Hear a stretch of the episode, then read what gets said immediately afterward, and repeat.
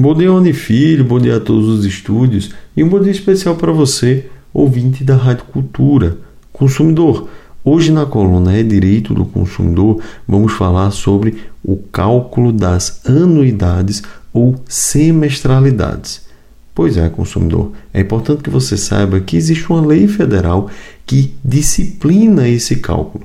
É a Lei Federal número 9870 de 1999 e ela diz o seguinte: o valor das anuidades ou das semestralidades escolares do ensino pré-escolar, fundamental, médio e superior será contratado nos termos dessa lei. E é justamente essa lei consumidor que autoriza que seja acrescido no valor total da anuidade para ser cobrado no ano seguinte o montante proporcional à variação dos custos a título de pessoal, de custeio que o estabelecimento de ensino registrou naquele ano e que, obviamente, vai registrar dentro de uma previsão no ano seguinte. Tudo mediante comprovação e apresentação por parte da instituição de ensino de uma planilha de custeio. O estabelecimento de ensino deverá divulgar em local de fácil acesso ao público em algum quadro de avisos, por exemplo, na escola até mesmo no site da própria instituição, o texto da proposta de contrato a ser apresentado para os pais, para os responsáveis, o valor apurado da anuidade ou da semestralidade a ser cobrado no próximo ano letivo e o número de vagas por sala. E tudo isso deve ser apresentado no período mínimo de 45 dias antes da data final para matrícula, nos termos do calendário e cronograma apresentado pela instituição de ensino. É nessa lei consumidor, por exemplo, que consta a previsão de que se o aluno já está matriculado na instituição, salvo quando ele estiver inadimplente, ele terá o direito automático à matrícula para o semestre ou ano letivo seguinte.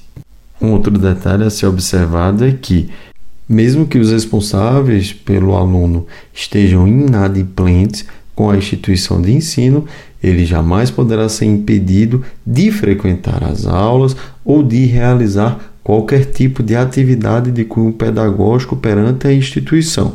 Ao mesmo tempo, nenhum documento poderá ser retido em virtude disso. Porém, consumidor, ao final do semestre, em caso de permanecer a inadimplência, o estabelecimento de ensino ele não será obrigado a renovar o contrato com você. E aí você poderá, nesse sentido, transferir seu filho, sua filha para uma outra instituição de ensino. E nesse momento não poderá ser retido qualquer tipo de documento necessário à transferência. Para finalizar, consumidor, vamos falar sobre a chamada taxa de reserva de matrícula. Se você já é aluno da instituição, esse tipo de taxa não pode ser exigido como requisito obrigatório para a reserva de vaga para o semestre seguinte, pois, como eu já falei, Caso você esteja matriculado na instituição de ensino, você já tem uma reserva de vaga automática para o ano seguinte, obviamente, a não ser que você esteja inadimplente. Caso a instituição deseje fazer uso da taxa de reserva de matrículas, ela poderá fazê-lo desde que para alunos novatos. E só lembrando, essa taxa de reserva de matrícula não é uma taxa extra, ela deverá ser descontada, ela deverá ser abatida no momento da finalização da matrícula ou no momento do pagamento da primeira mensalidade, pois isso não funciona como uma taxa, mas sim uma antecipação da realização da matrícula e pode ser feita uma antecipação pagando parte dessa matrícula, metade ou enfim, alguma porcentagem desse valor.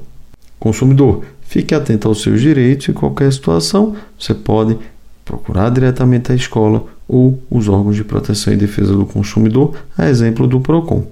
Essas foram as breves dicas de hoje da coluna É Direito do Consumidor. Um grande abraço a todos os estúdios, um grande abraço para você, ouvinte da Rádio Cultura.